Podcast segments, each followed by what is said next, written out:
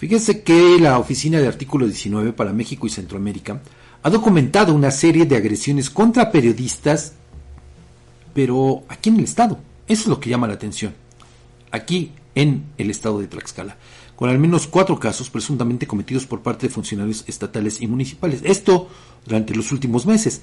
Esta organización exige a las autoridades investigar de manera diligente y expedita los hechos denunciados, así como activar los mecanismos de protección para salvaguardar la integridad, la vida y el derecho a la libertad de expresión de la prensa en Tlaxcala. Según los registros de dicha organización, entre 2009 y 2022 ha habido 98 ataques contra el gremio periodístico tlaxcalteca, pero es preocupante que en los últimos tres años de ese periodo se concentren más de la mitad de hechos o agresiones contra la prensa, la prensa local, siendo un total de 51 entre los años 2020 y 2022, por lo que se hace un llamado para el cese a las hostilizaciones en contra de periodistas.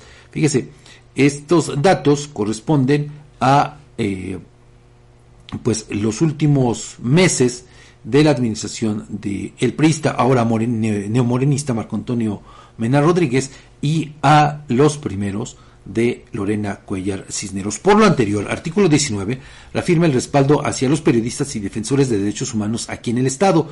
La organización exige al Poder Legislativo local que para la creación de la Ley de Protección de Personas Defensoras de Derechos Humanos y Periodistas en el Estado se realice un análisis colectivo de Parlamento abierto y transparente en donde se incluyan también a personas defensoras de derechos humanos y periodistas para que expongan sus puntos de vista y que la legislación sirva efectivamente para generar medidas preventivas y de protección protección. Al Poder Ejecutivo local y a los ayuntamientos demanda que se capacite a su personal en materia de derechos humanos, libertad de expresión y acceso a la información y que se abstengan de limitar o impedir el ejercicio periodístico de quienes con su labor día con día mantienen informada a la población de la entidad tlaxcalteca. Edgar, pues una situación preocupante, ¿no? Eh, y sobre todo por los datos que arroja esta organización pues con reconocimiento internacional. Se hacen estos llamados tanto al gobierno como a los ayuntamientos, pero Edgar, lo que vemos en el día a día, lo que vemos eh, y lo que a lo que nos enfrentamos también, pues es a todo lo contrario que recomienda artículo 19, ¿no? Cierto. Eh, vetos, eh, ocultamiento de información, denostaciones por parte de las propias autoridades, eh, en fin, violaciones a la propia constitución, no están haciendo caso en este, estos niveles de gobierno, Edgar, y tampoco desde el legislativo se está haciendo lo propio. En tres años, más de la mitad de las agresiones registradas en el Estado. La verdad es que es, es, es, muy lamentable esta cifra, Fabián, porque entonces eh, nos damos cuenta que pese a que en tiempos anteriores se pudo pensar que otros partidos eran pues más férreos en el control. Resulta que en los últimos tres años, es decir, dos de la actual administración más otro de Marco Mena es donde ha habido pues mayor obstáculo para el trabajo periodístico, que además es un derecho fundamental. Claro, y eso que eh, artículo 19, en este recuento que hace, creo que no está incluyendo, no está considerando los tres últimos eventos que sufrieron colegas aquí en el estado. Mm. Eh, uno de ellos, de los tres a los que me refiero, fue el atraco en la casa de Rafael Loret de Mola, padre de Carlos Loret. Cierto. Allá en Tizatlán. Sí. Uno.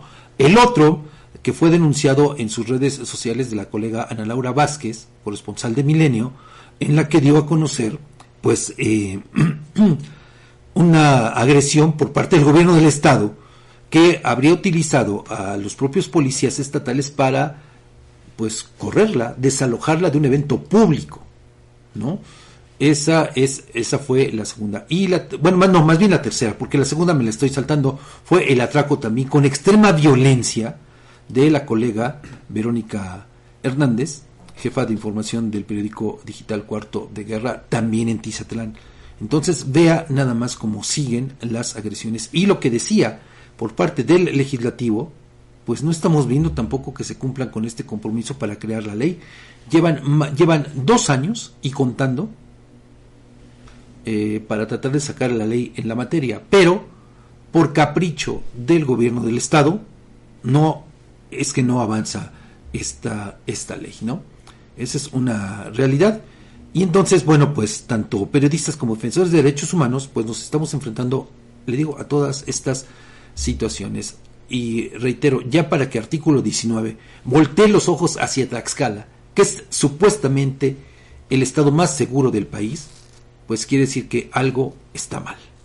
No solamente por lo que eh, nos pueda corresponder o tocar de estos actos de violencia a los representantes de los medios de comunicación, sino de manera general. Pero bueno, este también es un reflejo de cómo se están conduciendo las autoridades, le digo, no solamente del Estado, sino incluso en los propios ayuntamientos. Desafortunadamente las agresiones continúan y bueno, pues ahí le digo, no hay pues eh, tampoco pues algún viso de que puedan solucionarse. En total indefensión quienes de alguna u otra manera trabajamos en los medios y que pues al final de cuentas lo único que hacemos es llevar a la población información, eh, que criticar obviamente cuando las autoridades no están haciendo su trabajo de manera adecuada, porque no es nada más una crítica porque me caigan o nos caigan mal, sino porque al final de cuentas ellos son sujetos de esta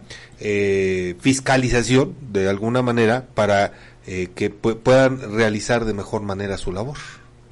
Y bueno, pues eh, le digo, yo la verdad es que soy muy pesimista en cuanto a que exista un posicionamiento por parte del gobierno ante esto que está cuestionando y también ante lo que está sugiriendo artículo 19. Dudo mucho que haya algún posicionamiento y si lo hay, si eventualmente llegara a darse, pues ya sabe, se hablaría de que se está trabajando, en fin, un discurso totalmente ajeno a la realidad.